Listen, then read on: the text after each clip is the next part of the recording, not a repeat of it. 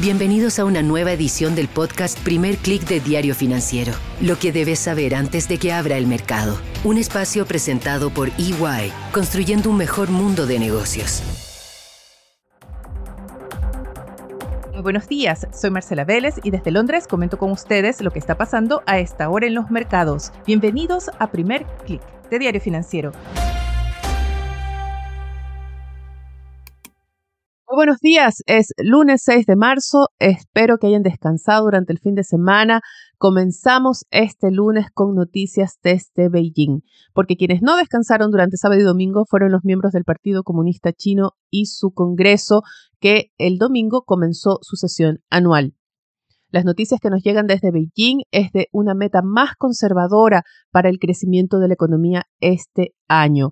El primer ministro Li Keqiang anunció que el régimen se ha impuesto como objetivo un crecimiento de alrededor de 5%. La cifra es menor al 5,5% que no se pudo cumplir en 2022 por esa estricta política de cero COVID. Se trata también de la meta más baja en las últimas tres décadas. Durante su exposición, Li Keqiang explicó que la prioridad del régimen de Xi Jinping para este año es la estabilidad económica. Se plantea así un escenario en el que Xi continuará adelante con sus reformas.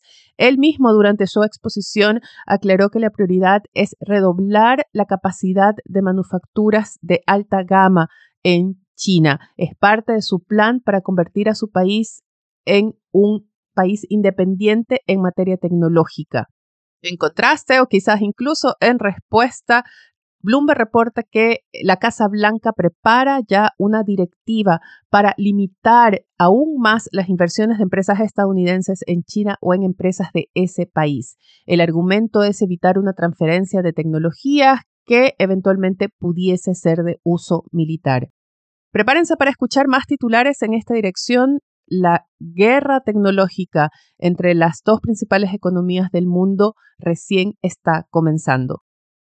Por lo pronto, los mercados tienen la mirada fija en el corto plazo, en ese discurso de Li Keqiang que de alguna forma frena el entusiasmo que generó un reporte mixto de la industria de servicios de Estados Unidos el viernes pasado.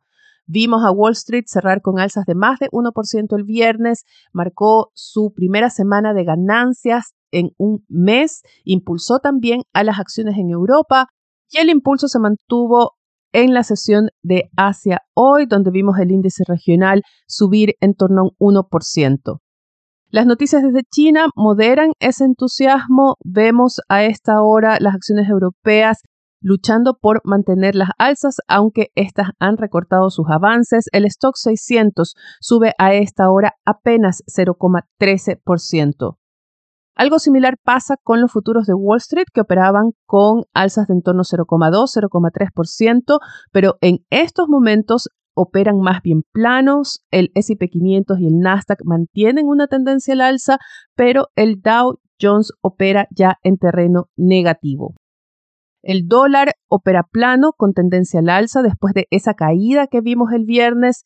Fue ese informe mixto de la industria de servicios lo que de alguna forma ayudó a impulsar la caída del dólar, también llevó a que la tasa de los bonos del Tesoro a 10 años bajara del 4%, se creó la expectativa de que la Fed tendría argumentos suficientes para un alza de solo 25 puntos base en su reunión del 21-22 de marzo y no de 50 puntos.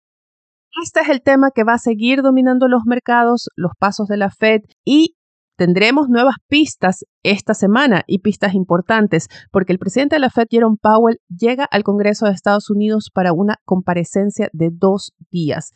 Durante martes y miércoles, Powell expondrá ante la Cámara de Representantes y también ante el Senado respecto a las perspectivas para la economía estadounidense y el punto central obviamente va a ser el combate a la inflación y la posibilidad de un nuevo repunte inflacionario.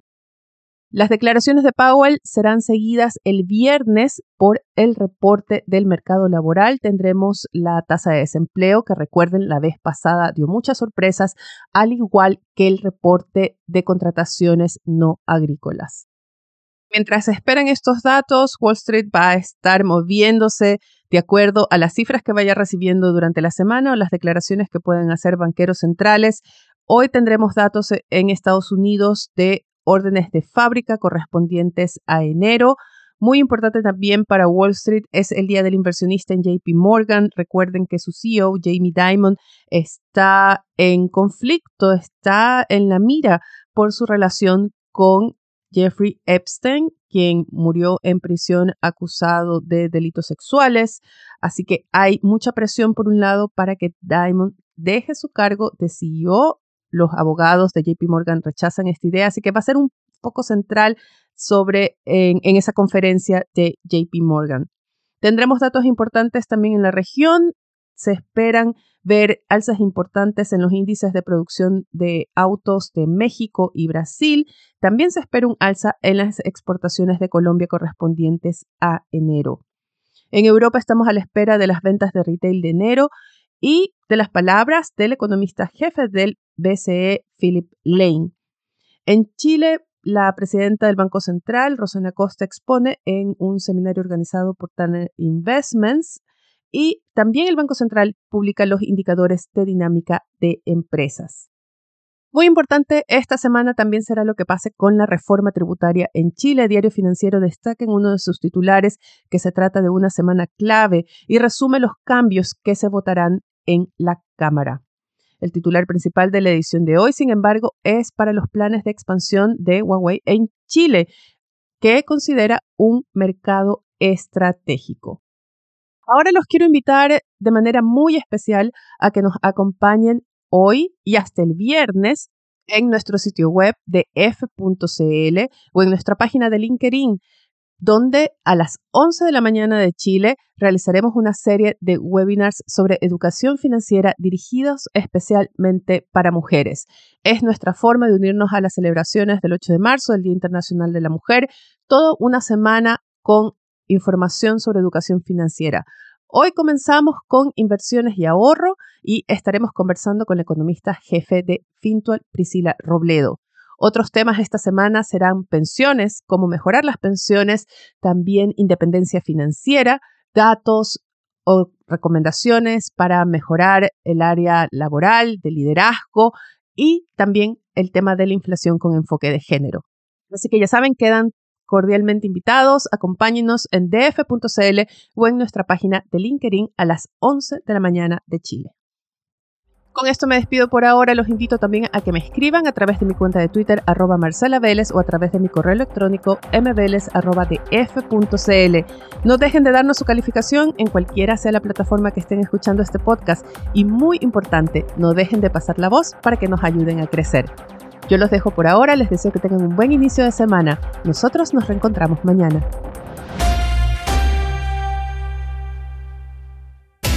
Esto fue el podcast Primer Click de Diario Financiero. Lo que debes saber antes de que abra el mercado. Un espacio presentado por EY, construyendo un mejor mundo de negocios.